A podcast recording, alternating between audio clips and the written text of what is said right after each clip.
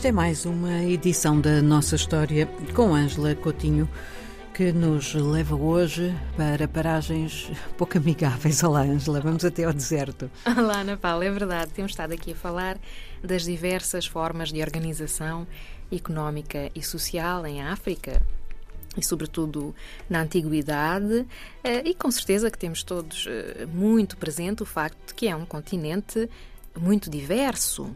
E a esse propósito, eh, vamos falar hoje da constituição de um Estado muçulmano em pleno deserto, no deserto da Líbia. E isto aconteceu a quando das invasões árabes, portanto, por volta do século VII, hum. Eh, depois de Cristo, houve um príncipe berber, portanto, daqueles povos antigos do norte da África, chamado Abd al-Malik ibn Marwar, eh, que fundou este Estado que era conhecido como o País dos Oásis.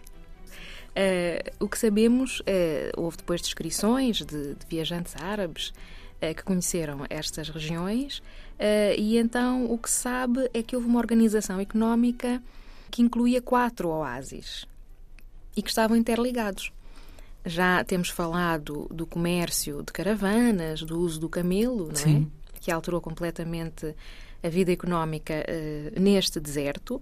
Mas o que é curioso é que, efetivamente, esses oásis são muito ricos. Normalmente têm muitas árvores uh, fruteiras, uh, mas chegavam a produzir também cereais. Uhum. São referidos figos, limões e têm muitas tamareiras e palmeiras. Portanto, não se trata aqui de um pequeno oásis, não é? Não, estamos a falar de regiões relativamente grandes com população que está aí instalada, que tem produção agrícola. E o que é curioso é que já desde esta época eles tinham um cálculo, sabiam perfeitamente, com certeza sabem orientar-se no deserto, eles sabiam quantos dias demorava a viagem entre um oásis e o outro.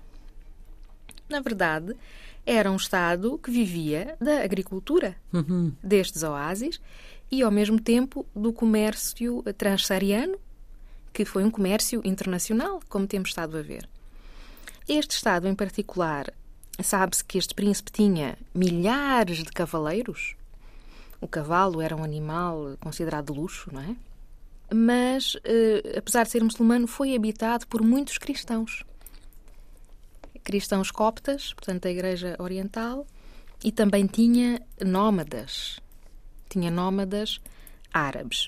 Portanto, isto é do período da invasão árabe. Uh, na rota deste, deste Estado uh, e deste comércio estava a antiga cidade de Gadamés. Gadamés uh, foi classificada como património mundial pela Unesco e tinha uma curiosidade: os seus habitantes tinham sido todos convertidos ao cristianismo no século VI depois de Cristo.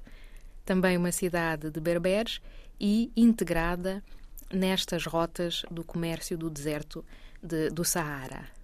Portanto, afinal há muita coisa no deserto. Há muita coisa no deserto. E está, está aqui a deixar a ideia de que havia aqui uma boa convivência entre muçulmanos, cristãos. Como acontecia no Egito, no norte da África, eh, sabe-se que havia eh, comunidades muito antigas de cristãos e também judeus que conviviam com os povos berberes antes da chegada dos árabes. E, por conseguinte, nós também temos falado de várias guerras e conflitos, não é por acaso que este príncipe tinha tantos cavaleiros. cavaleiros. não é? Uh, contudo, não há dúvida de que esta região, todo, todo o norte da África, tem este marco desta convivência uh, milenar uh, entre uh, judeus e depois cristãos e mais tarde muçulmanos, não sem conflitos.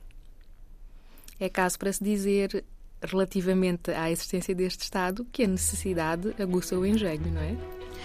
Ângela, obrigada. Até para a semana. Até para a semana, Ana Paula.